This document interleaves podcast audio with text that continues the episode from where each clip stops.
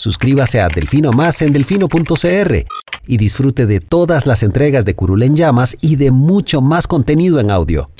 Delfino.cr El chuchinguismo político. Chuchenga, diputado, chuchenga. Si va a ser por nosotros que este país se puede ir a la mierda. Y en lugar de ponerle Instituto Nacional de las Mujeres, ponerle Instituto Nacional de las Lesbianas. No tengo dinero ni nada que dar.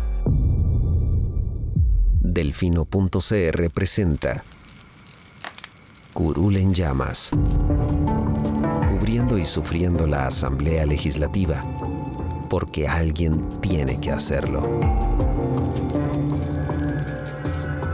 Hola queridos suscriptores de Delfino.cr, bienvenidos a un nuevo programa de Curul en Llamas, el podcast semanal donde les comentamos los temas más relevantes e irrelevantes de la Asamblea Legislativa. Les saluda Luis Madrigal desde el 4 de marzo del 2022, como siempre en compañía de... May. Espero que todas y todos estén bien. Los temas eh, para esta semana. Vamos a hablar de nuevo de la regla fiscal y las nuevas excepciones que se le aprobaron esta semana. Vamos a hablar del voto de empleo público, que ya llegó el texto completo eh, de la sala a la asamblea y Lucho tiene mucho que decir al respecto, al parecer.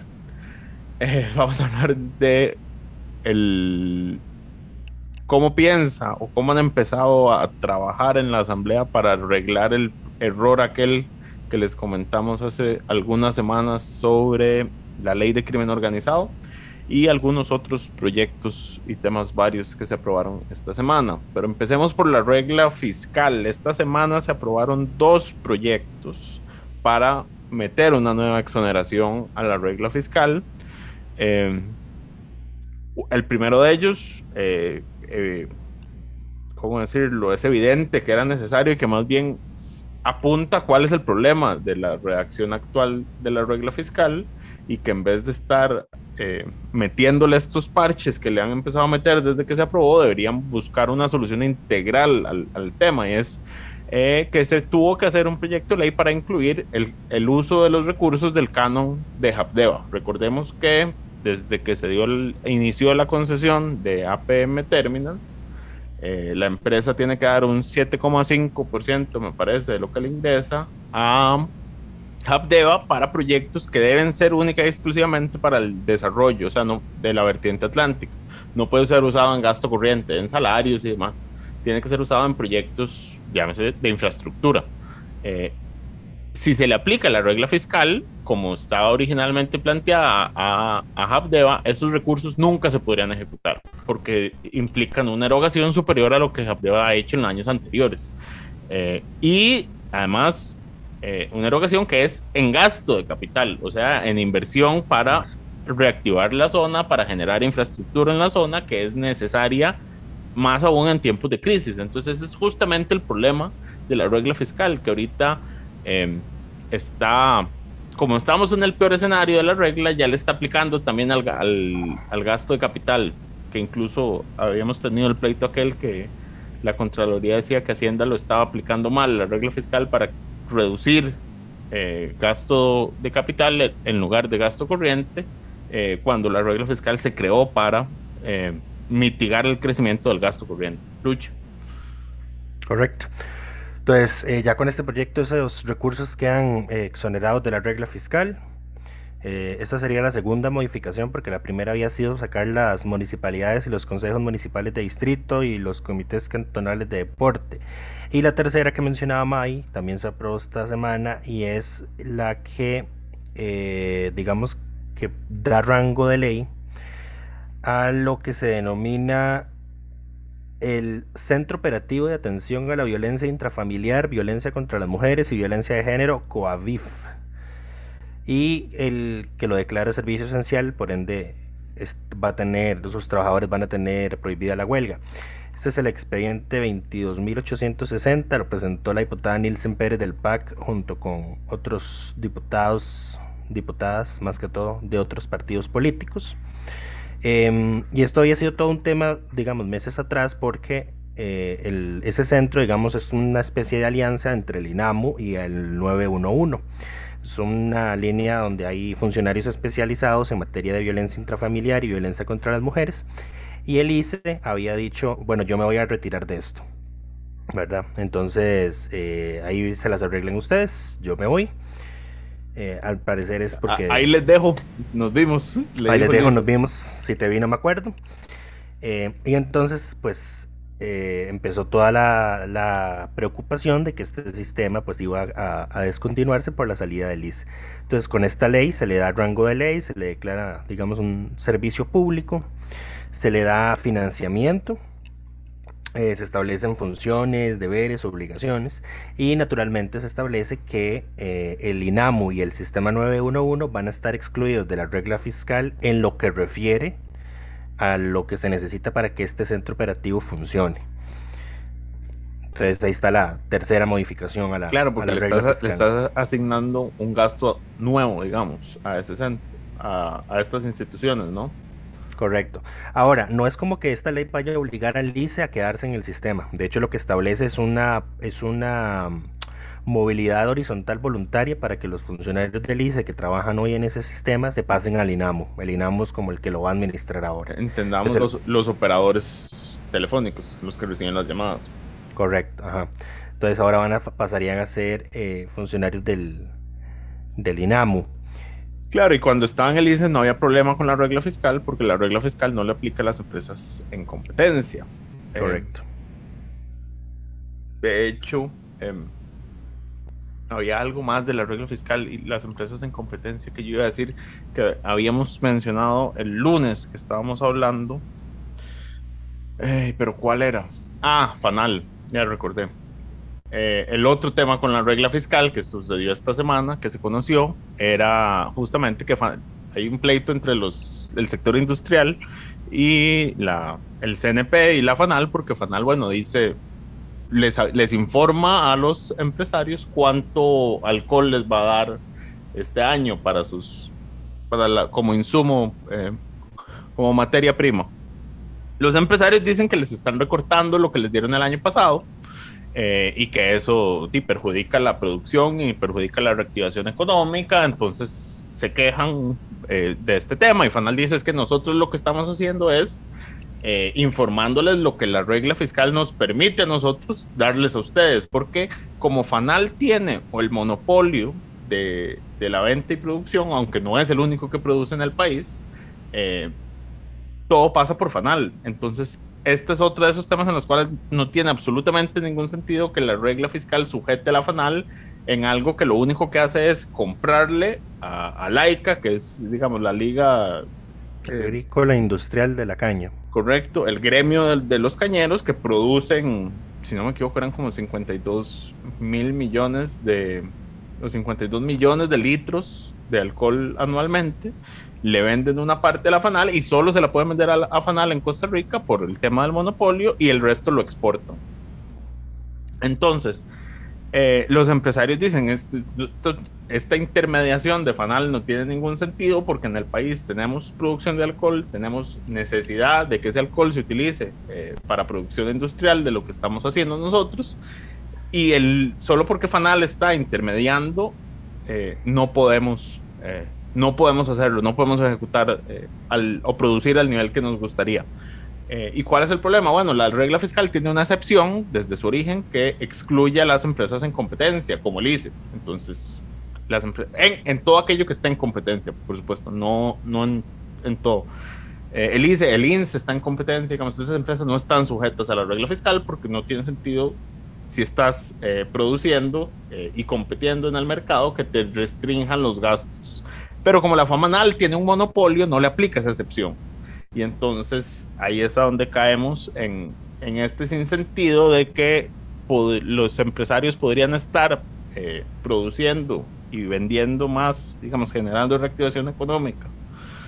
Eh, y no pueden hacerlo al nivel que, que, ellos desean por una limitación del intermediario de la FANAL, únicamente por eso. Entonces yo, ahí es donde uno dice, bueno, es que la regla fiscal ocupa replantearse en algunas cosas, revisarse en algunas otras, eh, y no dejan de saltarle liebres al asunto. Ahora, ¿por qué estos temas hasta ahora? Porque el año pasado, recordarán que se le aprobó una excepción al CNP eh, sobre la regla fiscal por el tema de la emergencia, y el, grueso de esa excepción era recursos para que FANAL comprara más licor y lo colocaran los diferentes productores. ¿Por qué se pudo hacer eso? Porque en el marco de la emergencia la producción de alcohol es parte de los insumos que necesitaba para combatir la pandemia. Esa fue la lógica con la cual se pudo exceptuar al, al CNP de, de, la regla fiscal el año pasado. Este año no se le aplicaba esa excepción. Entonces, sí, ya empezamos con, con los problemas y reclamos. No he visto que haya todavía un proyecto para resolver esto. No he visto tampoco que el Ejecutivo haya planeado o haya anunciado de una vez que le va a meter una excepción de nuevo por el tema del licor, pero definitivamente esto ocupa unas, una solución de más largo plazo. Sí. Eh, no, esto le va a quedar a la próxima asamblea, estoy completa y absolutamente seguro de eso. Pero bueno, pasemos al siguiente tema. Pasemos al tema de fondo. Lucho está indignado, les aviso. El voto de empleo público. Eh, ah, bueno, no, Mike quería, me, nos anotó acá que también esta semana se aprobó el proyecto de, bueno, eso fue un primer debate, no, mentira, fue un segundo debate, el de alivio de la crisis de los contenedores. Correcto, fue, fue, un, primer, fue un, primer, debate. Y segundo, un primer y segundo debate, exacto. De hecho, lo que iba a decir sobre eso es que, ¿qué pasó? Se metió un, se metió un golazo ahí. Eh, porque este proyecto eh, inicialmente iba solo para los importadores en beneficio de los importadores de carga contenerizada, o sea, de carga que vengan contenedores, ¿verdad? Porque es un proyecto que nace a raíz de la crisis de los contenedores. Pero resulta y acontece que a la hora de que iban a votar el texto que iban a aprobar en, en plenario del proyecto, porque se dispensó de trámites, eh, metieron todo tipo de carga en el proyecto, no solo la contenerizada. Entonces, podría alegarse ahí que hay un vicio de conexidad, eventualmente. Eh, pero digamos, a ver, se votó a favor todos, ni siquiera el PAC, que fue como dijo, hey, esto es un gol. Hacienda no ha podido responder si está de acuerdo con este texto, ni siquiera el PAC lo votó en contra. Eh, y Hacienda a estas alturas de la, de la semana, digamos ya el viernes, no ha dicho que esté en contra del proyecto. Entonces uno podría decir que, que no lo objeta. Correcto. Ahora, lo que hace el proyecto es no va a reducir ni va a subsidiar los fletes. Lo único que hace es que cuando las mercancías entran a las aduanas, eh, tienen que pagar lo que se conoce como el DUA, si no me equivoco, que es la... Documento único aduanero. Ok, entonces el DUA lo que hace es que entonces tenés que incluir todos los costos a la hora de calcular el impuesto. Como los fletes se han, han crecido, lo que hace es, establecer un tope a ese monto del flete a la hora de calcular el impuesto. Em, esto generó, por supuesto, la reacción de los importadores, no, de los exportadores y los industriales del país que decían que era un beneficio eh, injusto eh, hacia los importadores y que iba a perjudicar a la venta de productos internos porque le daba un beneficio eh, a los productos importados sobre los productos nacionales.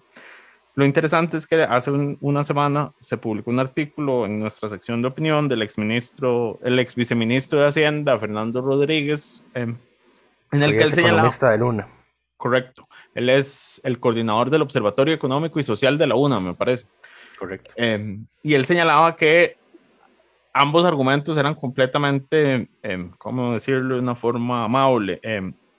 Ignorantes. tenía sentido. Ignorantes del proceso porque lo que él dice es que los impuestos, desde que se implementó el, impuesto al valor agregado, no...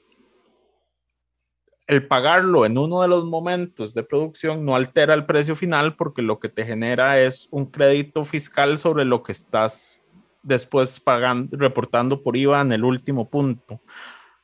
A menos de que sean productos que estén exonerados, eh, y que no paguen IVA, digamos, de, de, ningún tipo, como vendría siendo la canasta básica, ¿no? Que tiene, o la canasta sí tenía IVA, ya, ya se les empezó a aplicar el IVA del 1, por lo menos. La canasta tiene uno, sí. Correcto, entonces ya, ya no quedan productos que estén completamente exonerados. Que yo recuerde. Eh, pero entonces lo que él decía es que. que está en la ley ahí, que es enorme. Em, lo que él decía era que entonces, al final, esto no afecta al precio final, que era lo que los proponentes esperaban y lo que la gente que se oponía señalaba que iba a pasar. No afecta nada en realidad. Lo único que genera es eh, mayor o menor crédito fiscal a la hora de, porque igual van a tener que pagar el, sobreprecio. Ahora, ¿qué es la crisis de contenedores? Bueno, que se pasó de pagar mil dólares por un flete de mercancía de un contenedor a nueve mil dólares por ese mismo, por la misma cantidad de, de espacio, digamos. Entonces, eh, es una buena idea que en la práctica no sirve de nada. Y de nuevo, relativamente tarde. Además, bueno, bueno, la crisis no ha pasado y yo creo que con la guerra en Ucrania puede ser que se empeore. Es increíble. Pero bueno, eh, ahora sí, ya. pasemos al tema de empleo público. Sí. Bueno, como dijo May, el jueves llegó la sentencia completa, es un documento de 500 páginas al que me di la tarea de quitarle todo el relleno que yo digo que son todas las citas de jurisprudencia y todos los votos de minoría y notas separadas, bueno, todo lo que no viene a ser un criterio de mayoría y que por ende no tiene efecto vinculante, digamos, en, a modo de jurisprudencia en un futuro, ¿verdad? Eh, habíamos dicho la última vez que hablamos de este tema que iba a ser interesante el razonamiento de la sala para rechazar la consulta del Poder Judicial, porque el Poder Judicial fue el primero en presentar la consulta contra la ley de empleo público luego de que se aprobó en primer debate por segunda vez. Eh, nuestra hipótesis era de que la iba a rechazar porque iba a decir el proyecto no afecta a la organización y funcionamiento del Poder Judicial, por ende no se configura el escenario previsto en la ley de la jurisdicción constitucional y usted no está habilitado para presentar una consulta. No fue el caso. La sala lo que, dijo, lo que hizo, y es lo que yo he llamado la lavada de manos más magistral y enorme que he visto en mi vida, eh, fue cambiar dos jurisprudencias que ha sostenido a lo largo de los años para salvar el proyecto, a mi criterio. Bueno, una es, sí es definitiva para salvar, salvar el proyecto, el trámite del proyecto, y la otra es para, digamos, complacer Para no a la gente. contestar todas las dudas que había. Sí, la otra, yo lo voy a poner en, este, en estos términos. La otra es para contentar a la gente que, como May, le pasa diciendo mini senado a la sala constitucional. Eh, porque ya ustedes sabrán que no es, poca, no es poca la gente y ni son pocas las ocasiones en las que cuando la sala se pronuncia de forma negativa sobre un proyecto, la gente dice, bueno, es que la sala todo se mete a analizar y todo le encuentra mal y es como un senado y la división de poderes y taca, taca, taca, taca, ¿verdad? Pues bueno, la sala dijo, bueno, ya no les voy a dar ese problema, ya no les voy a dar ese dolor de cabeza porque ahora voy a ampliar lo que, conozco, lo que se conoce como el principio de autocontención del juez constitucional. Correcto, no hacer más de lo que le toca hacer. Exactamente, vamos a hacer el mínimo esfuerzo. Lucho está indignadísimo por ese voto. Sí, yo auguro eh, cambiará catastróficas consecuencias. Auguro catastróficas consecuencias a raíz de ese voto. Pero bueno, ¿qué es el principio de autocontención del juez constitucional? Ahí tiene otros nombres eh, raros, pero así es como se le conoce, digamos. Es eh, ese principio lo que dice es que a la hora de interpretar y aplicar el derecho constitucional se tiene que hacer de una forma de que no se viole el núcleo esencial de las competencias de otros poderes de la República. O sea, que la sala no, no, no se, se, meta a legislar. Exacto, no se meta a legislar o no se meta en la potestad regulatoria del Poder Ejecutivo. A Básicamente, decir, no, esto tiene que ser así o que no, que no haga lo que hizo con la ley de fortalecimiento de las finanzas públicas, que dijo esto es constitucional siempre y cuando se haga de esta forma. Correcto. O sea, es probable que inclusive desaparezcan las interpretaciones conformes en las próximas en las próximas consultas de constitucionalidad o y que inclusive veamos una disminución significativa en la cantidad de consultas que se le presenten a la sala. Pero bueno, la sala lo que dice es que va decide aplicar ahora esto por el principio de separación de poderes, por el de la autocontención y porque dice, y aquí estoy citando literalmente, textualmente, un ejercicio desbordado de la potestad de consulta a la sala, eh, en el proceso de la formación de la ley, no solo desnaturaliza el sentido jurídico de la consulta y el carácter predominantemente técnico jurisdiccional del rol de la sala, sino que causa un desequilibrio inconveniente en el, en el, natural, en el causa natural propio de la discusión política y el quehacer parlamentario en el poder legislativo. La sala al final lo que dice es, madre, ustedes están abusando demasiado de las consultas. Ustedes son tan necios que les voy a dejar de responder. Efectivamente. Palabras más, palabras menos. Entonces, y de, hecho, más inmediatamente de seguido lo dice. Es más, por la ruta de admisión de consultas facultativas sin restricción alguna, se cae en un sinfín de procesos de este tipo ante esta sala, vicio que de manera inapropiada retrasa la definición parlamentaria en lo concerniente a su responsabilidad política y sus competencias constitucionales. Entonces aquí la sala lo que dice, vea, yo voy a dejar de hacer tanto todo esto que yo hago siempre para estar salvándoles el trasero, para que aprueben la legislación de la forma más mayor, más constitucionalmente posible. El problema es de ustedes, de cómo lo redactan. Y, y May al parecer ve eso literal más o menos bien porque dice que es una forma de, de devolverle a la asamblea un poquito de la responsabilidad que siempre intenta achacarle a, lo- a lo- a los otros. que asuman la responsabilidad que le corresponde. Ahora, lo interesante de este voto es que lo que hace para aplicar este principio de contención es que dice, lo que yo ya contesté no lo voy a volver a contestar. O sea, ad- adiós a crear jurisprudencia, ¿verdad? Porque recordemos que la jurisprudencia se crea a partir de la reiteración de criterios en procesos separados. Sí, pero- por Ajá, pero digamos, si es el mismo expediente, di- no te va a generar mayor cosa. Sí. Pero bueno, sí, entonces la sala lo que, lo que hace primero es, en- bueno, en términos formales, digamos, la consulta de la Corte sí era admisible. O sea, cumplía con formalidad. Se presentó después del primer debate, fue, fue la primera consulta que se presentó, de hecho, se, se recibió antes de que se recibiera el expediente del proyecto, taca, taca, taca. Y la firmaba el presidente del Poder Judicial. Entonces, la sala entra a revisar el contenido de la consulta. Se pone a revisar qué, cuáles fueron los artículos, los incisos, todo lo específico. Que que todo es admisible. que la Corte consulta y entonces lo contrasta, contrasta el artículo del proyecto previamente consultado, que se declaró inconstitucional, con el artículo nuevo que, se está, que salió de la Comisión de Consultas de Constitucionalidad y que se aprobó en primer debate en el plenario. Hace un comparativo. Ve si hay cambios sustanciales.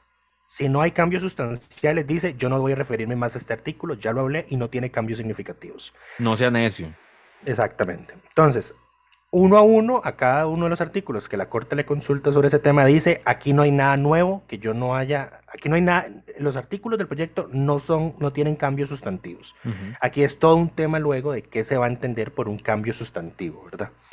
No hay cambios sustantivos y eh, yo ya me pronuncié más o menos sobre lo que usted me consultó. Entonces, eh, y la coletilla que le pusieron al proyecto de el poder, el- ¿cuál- ¿cómo es la famosa coletilla? Es una salvaguarda. Se excluye de esto, no, que el, Tribunal Supremo de Elecciones, el Poder Judicial, la Asamblea, las instituciones autónomas harán su propia interpretación de, de, de aquello que sea constitucionalmente parte de sus funciones. Algo así es. Sí, o sea, es, es una coletilla. De hecho, la sala le pone así, la coletilla.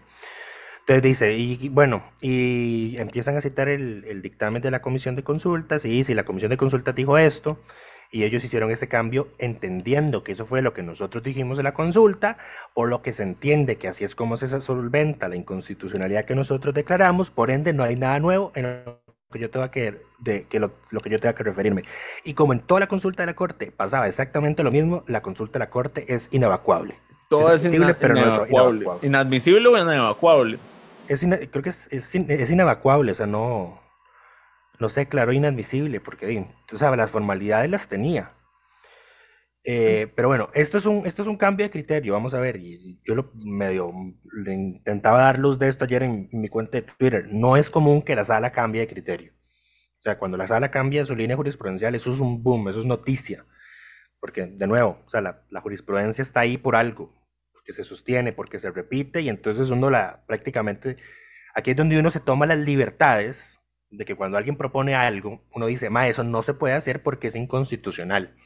Uno lo dice porque ya hay vasta jurisprudencia que dice que ese tipo de cosas son inconstitucionales. Entonces llega la sala y dice, bueno, no, a partir de ahora no es inconstitucional, o a partir de ahora no es así, no lo entiendo así, lo voy a interpretar de otra forma. Entonces ahí eso cambia y por ende eso es relevante. Lo otro que yo lo encuentro, em, bueno, para seguir con ese tema, lo que dice la sala en síntesis es que la sala no puede ni debe, y aquí esto es bias, porque sí puede y sí, en mi criterio sí debería hacerlo, eh, no puede ni debe en consultas posteriores a un proyecto de ley volver a pronunciarse sobre los mismos temas ni asumir la tarea de revisar otra vez la labor de los diputados en cuanto a los cambios que se hicieron directa o indirectamente del dictamen original de la sala, ni mucho menos definir si los lineamientos vertidos en el marco de una prudente función de colaboración fueron aplicados de forma correcta.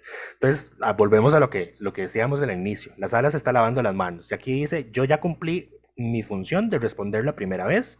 Allá ustedes cómo arreglan esto, yo no me voy a pronunciar sobre la forma en lo que arreglan. ¿Por qué le veo problema aquí? Eh, por lo que viene a continuación, que es la segunda, em, la segunda salvada, la segunda, el segundo cambio de criterio que hace la sala y es lo que salva el trámite del proyecto de ley. Resulta y acontece que la jurisprudencia de la sala constitucional decía que la Comisión de Consulta de Constitucionalidad no podía hacer cambios a los proyectos de ley que fueron declarados inconstitucionales en una consulta, eh, cambios más allá de lo que se declaró inconstitucional. Tenía tres, puntos de jurisprudencia, tres puntos de jurisprudencia. Uno, no se, no se podían hacer cambios sustanciales al proyecto que no fueran consecuencia directa de la opinión de la sala. La segunda es que no se podían permitir modificaciones derivadas de forma indirecta de un dictamen anterior de la sala.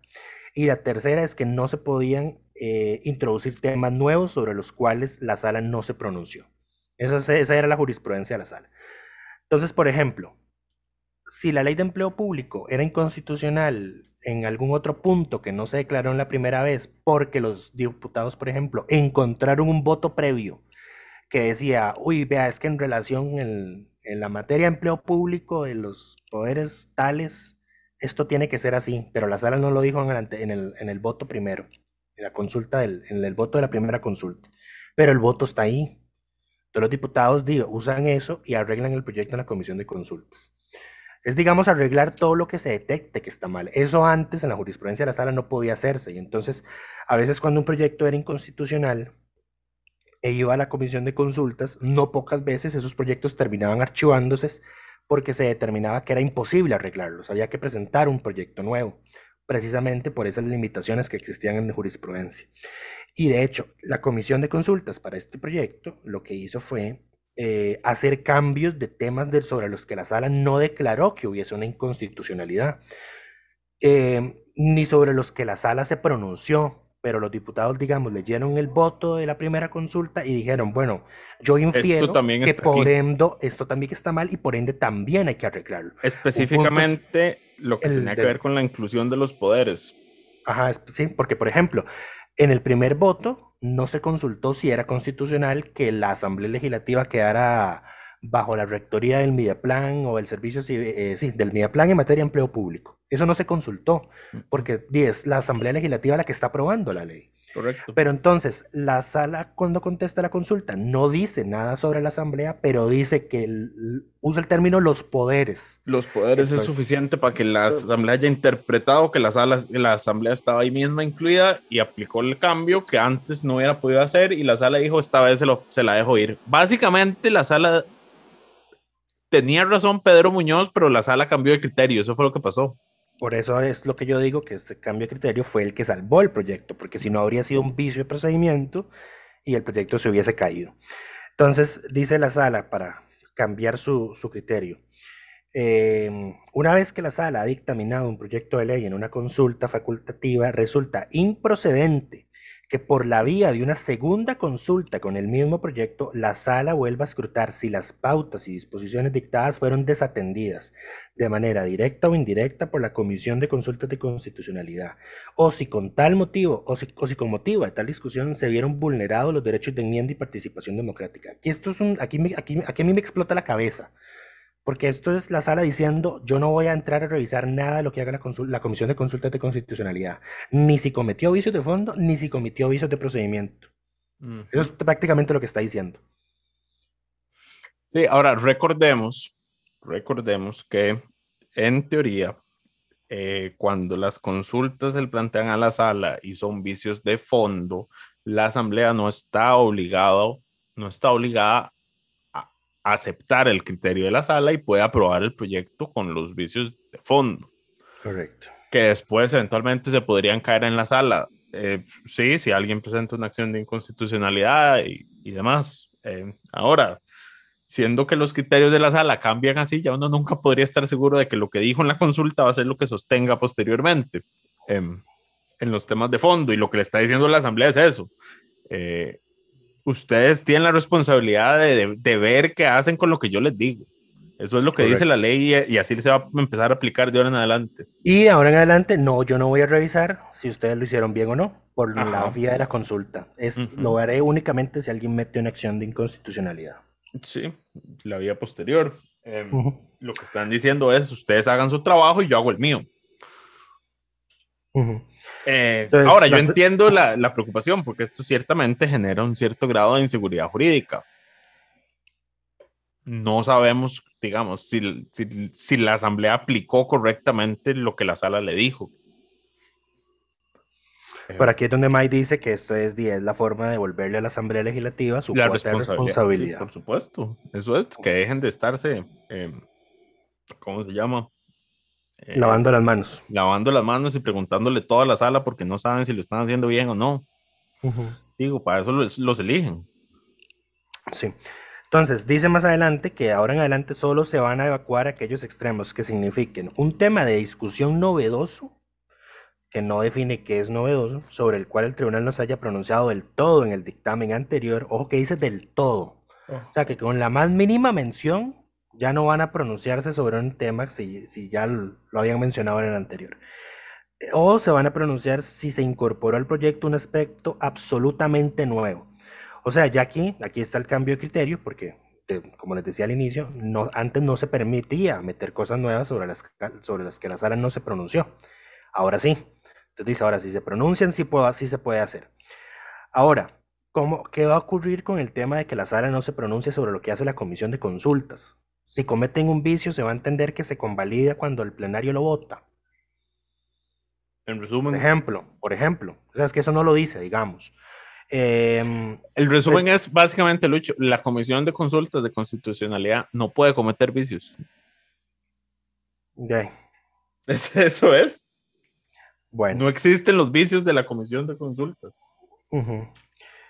eh, bueno, y ahí más adelante hace la, la, justificación de por qué cambia de criterio y es que dice que el artículo 146, inciso 5 del reglamento de la Asamblea, prevé la posibilidad de que los textos de los proyectos sean modificados por la Comisión de Consultas uh -huh. y que en todo caso esos, el dictamen de la Comisión de Consultas va a plenario y que es ahí donde los diputados tienen la potestad de aceptar o no los, eh, los cambios que se hicieron en comisión y en el caso de empleo público creo que se aprobaron por unanimidad menos por... Eh, Pedro y me imagino que Villalta y, y, y Paola Vega Ajá. y alguno que otro, pero segura, naturalmente hubo amplia mayoría para que los cambios se, se hiciesen. Ya te digo. Pero sí, seguí. Uh -huh. eh, y lo otro que la sala descartó es que no hay vicio de fondo. Ah, bueno, esto fue muy, fue muy gracioso. Eh, Pedro Muñoz acusó que hubo una violación al principio de publicidad como segundo vicio de procedimiento en la comisión de consultas porque dijo que la moción de texto sustitutivo, la moción para arreglar el proyecto, Pedro es miembro de esa comisión, para los que no lo saben, eh, Pedro dijo que, se violó el principio de publicidad porque esa moción de, para arreglar el proyecto se presentó el día antes. Y entonces que no hubo tiempo suficiente para analizarlo y para discutirlo y toda la cosa. La sala, es muy gracioso aquí, porque la sala dice, yo no le compro a usted este argumento, Pedro Muñoz, porque usted tuvo una amplia participación en la comisión de consultas sobre la moción del proyecto. Hizo observaciones por el fondo sobre, los cambios que se estaban haciendo para corregirlo, inclusive planteó una apelación contra la moción, la cual defendió profusamente.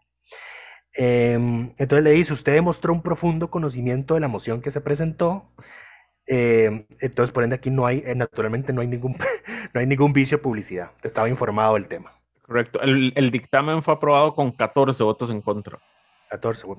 No, sí, no, fueron no 32 a favor, 14 en contra. Ok. Pero bueno, hubo la mayoría que ahí, que los aceptó. Y ahí está el nuevo cambio de, de criterio de, de la SAR al respecto. Yo auguro de nuevo problemas a futuro con este. Yo no auguro nada ya con esta sala. No puedo augurar nada. No sería nada raro que lo cambien después o que en una consulta posterior diga, bueno, vamos a matizar ese criterio y, este sí le vamos a responder por esto, porque lo que quisimos decir fue esto.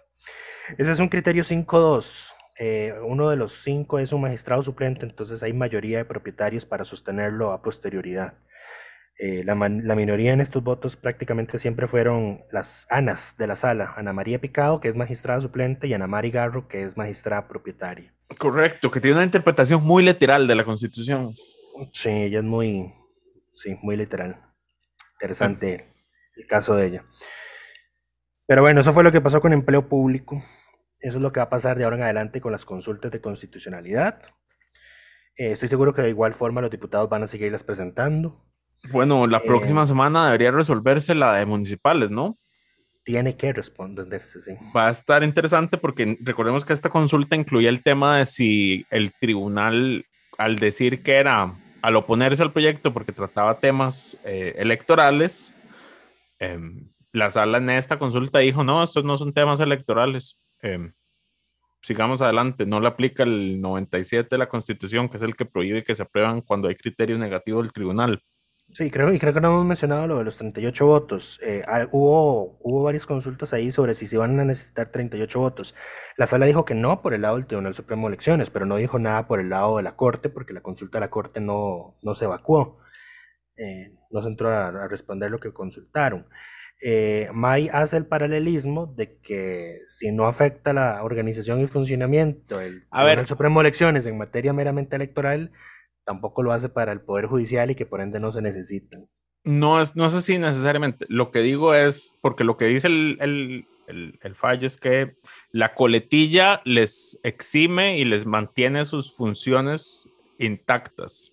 Entonces no les afecta en el, en, en el fondo. Entonces que si eso se aplica para el tribunal, debería también aplicarse para el Poder Judicial y no requeriría los 38 votos. El tema es que lo que dice el artículo es que la Corte califica la votación si se pronuncia en contra. Eh, y aquí es a donde entramos de nuevo en la discusión de, bueno, entonces, ¿quién decide si afecta o no eh, la organización y funcionamiento del Poder Judicial? ¿La Asamblea o la Corte? Porque el pronunciamiento en contra está y se requerirían los 38 votos. Correcto.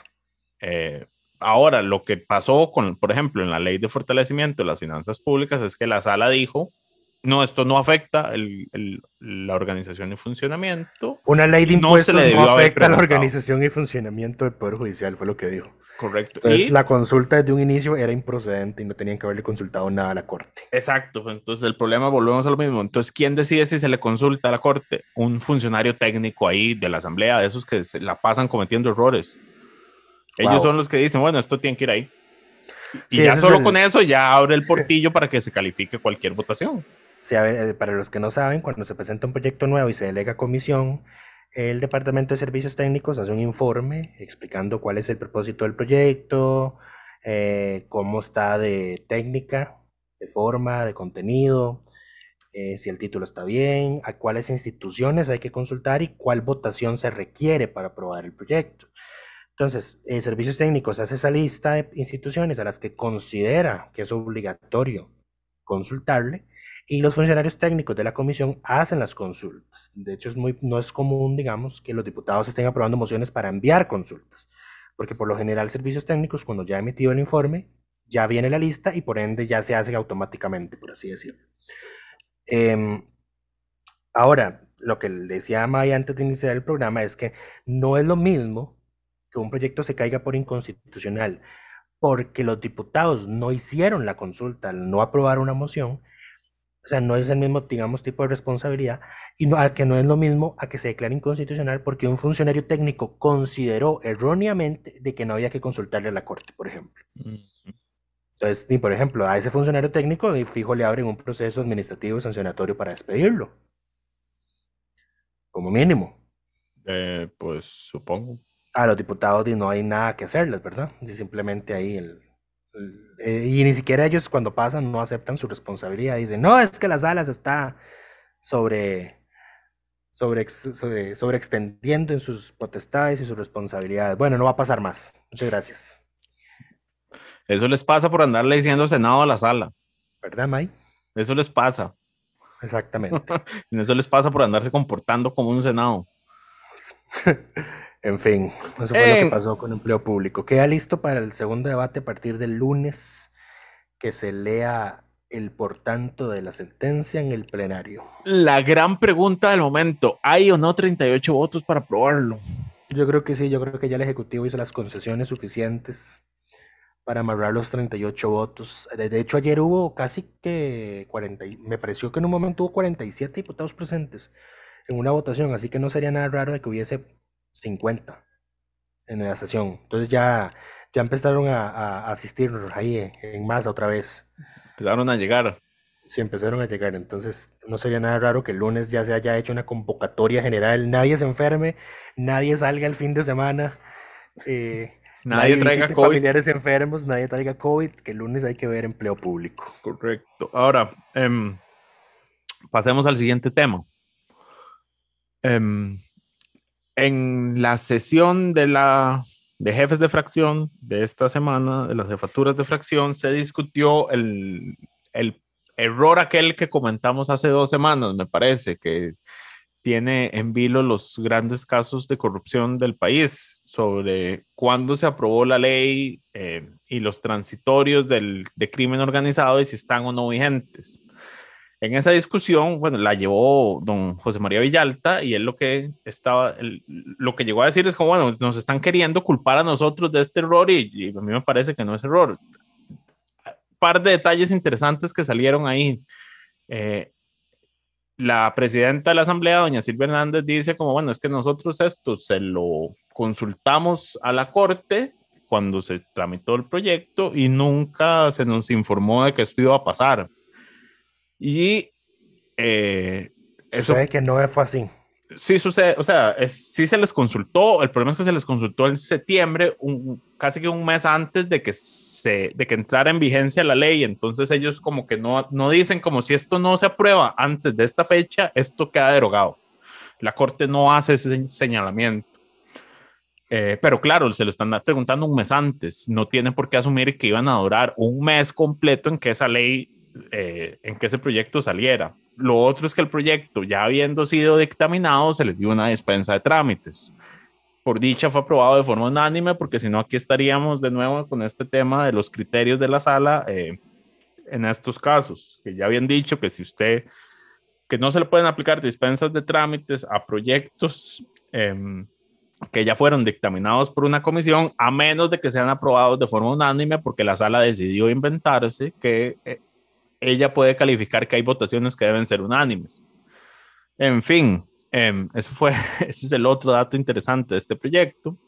Y em, adicionalmente, y aquí es do- donde yo quería preguntarle a Lucho qué piensa él, pero que a mí me parece, en la discusión que tuvieron en el momento, estaban hablando, bueno, Villalta, Pablo Heriberto y doña Silvia, decían como, bueno, aquí hay que ver si la salida se- sería una, eh, una interpretación auténtica. Y a mí eso me parece problemático, porque las, a ver, ciertamente las interpretaciones auténticas son de las únicas leyes que tienen eh, efectos retroactivos. Pero no hay retroactividad en materia penal que pueda perjudicar a una persona que está, eh, digamos, sujeta a un proceso. No, no, no me refiero a eso, me refiero a que sí tienen efectos retroactivos al momento en que se aprobó la ley. Y no puede una ley decir como va a regir antes de haber sido aprobada. Y aquí el problema que tenemos es un problema de forma de que la ley se aprueba cuando ya la otra entró a regir. Entonces no hay Sí, yo- interpretación auténtica posible. Yo no, sí, no, no, no. Eso, es- esto, es un- esto es insalvable. A ver, esto es un error garrafal que se cometió y di. Y aquí están ocurrió. pecando de necios tanto la Asamblea como la Fiscalía, porque la Fiscalía mandó esta semana un comunicado diciendo que ellos reiteran su posición y es que es algo muy, digamos, es, es muy básico, es muy evidente. El 14 de octubre entraba a regir la ley y a ese momento la nueva ley no estaba aprobada. No hay nada que hacer. O sea, y, nunca se suspendió, el, el proyecto no dice, bueno, eh, todo lo que fue derogado permanece vigente hasta que eh, entre a regir la ley por completo. O sea, nada de eso se incluyó en el proyecto. Correcto. Eh, en fin, eh, yo no sé cómo van a tratar de salvar esto. Yo creo que lo único que se puede hacer es dar estos dos años, dos años por perdidos y corregir esto cuanto antes a futuro.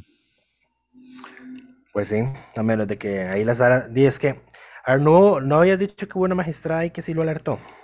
hay una magistrada que alerta sobre uno de los, una magistrada, digamos, cuando se le hace la consulta a la Corte en septiembre del 2019, una magistrada se aparta del criterio eh, y da una serie de opiniones distintas. En uno de los puntos dice como, bueno, esta ley además está derogando el artículo 6, me parece, y entonces esto, la nueva ley tiene que decir que, que permanece vigente, pero solo lo hacen en, en mención a un artículo específico y no, no advierte que es por el tema de los plazos, ni en ese momento está ya en vigencia la ley, eh, el, la ley, digamos, la primera prórroga, que es la que deroga o da por derogado los artículos a estos en cuestión.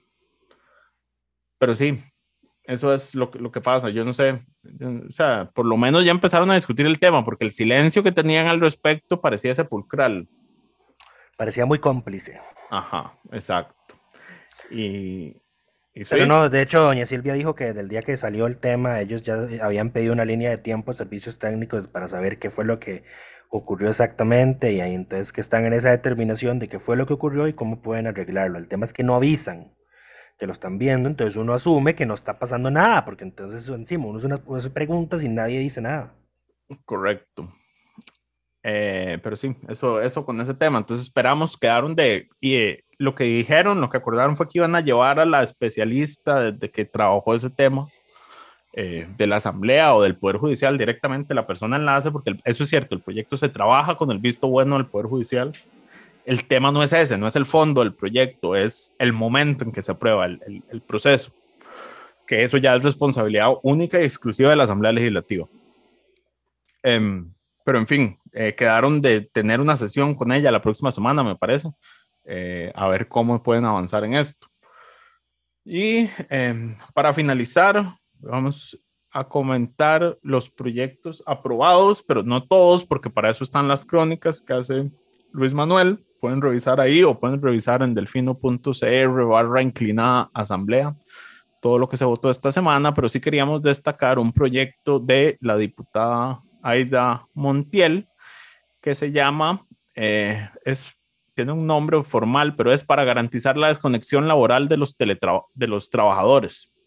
Esto lo que viene a hacer es incluye el derecho a que las personas tengan una desconexión digital fuera de su jornada esta- establecida, a menos de que se trate de emergencias. Eh, básicamente que no ten- que los empleadores no les puedan exigir contestar correos inmediatamente en todo momento ni les estén mandando mensajes. Correcto. Fuera de su jornada laboral. Correcto. Este proyecto fue aprobado en primero o segundo debate, primer debate me parece, Eh, pero sin embargo es un proyecto importante que nos agrada, entonces le vamos a dar el, el reconocimiento de diputada de la semana doña Aida Montiel por esto. Quiero, quiero que quede constando en actas que May está dando el diputado de la semana por un proyecto aprobado en primer debate, que siempre tenemos discusiones al respecto. No sé de qué está hablando Lucho, entonces voy a ignorarlo. Eh, pero sí, eh, creo que eso es todo por esta semana. No sé si hay algún otro proyecto. Ah, bueno, por fin se aprobó el, el- No, esto fue la semana pasada. No, Sí. fue esta semana. Es que el, el gobierno decidió firmar muy rápido esta ley, curiosamente. Eh, aprobó el- ya el proyecto de cannabis medicinal y cáñamo eh, industrial. Eh, en segundo debate ya se firmó y ya es ley de la República, me parece, ya fue impreso. Correcto. Eh, de hecho, leía hoy en La República, me parece, que ya hay un contenedor con los primeros productos ingresando al país.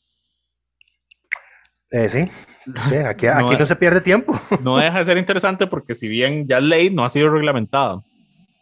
Sí, Eh, pero y, y creo que en todo caso el rige no es inmediato, si no mal recuerdo, es- eh, tenía hoy un rige diferido precisamente ligado al tema del reglamento, pero bueno.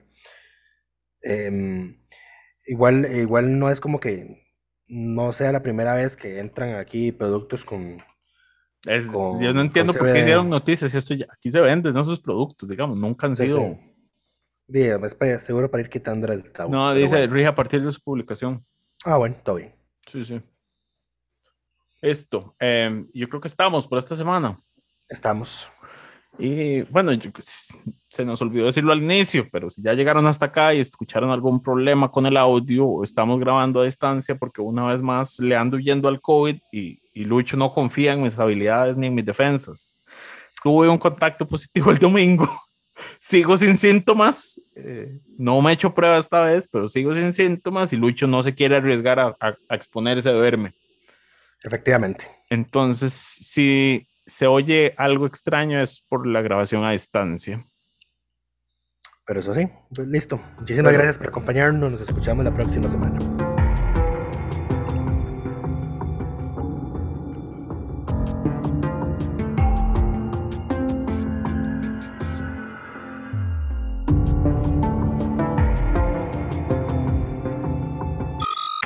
Suscríbase a Delfino Más en delfino.cr y disfrute de todas las entregas de Curul en Llamas y de mucho más contenido en audio.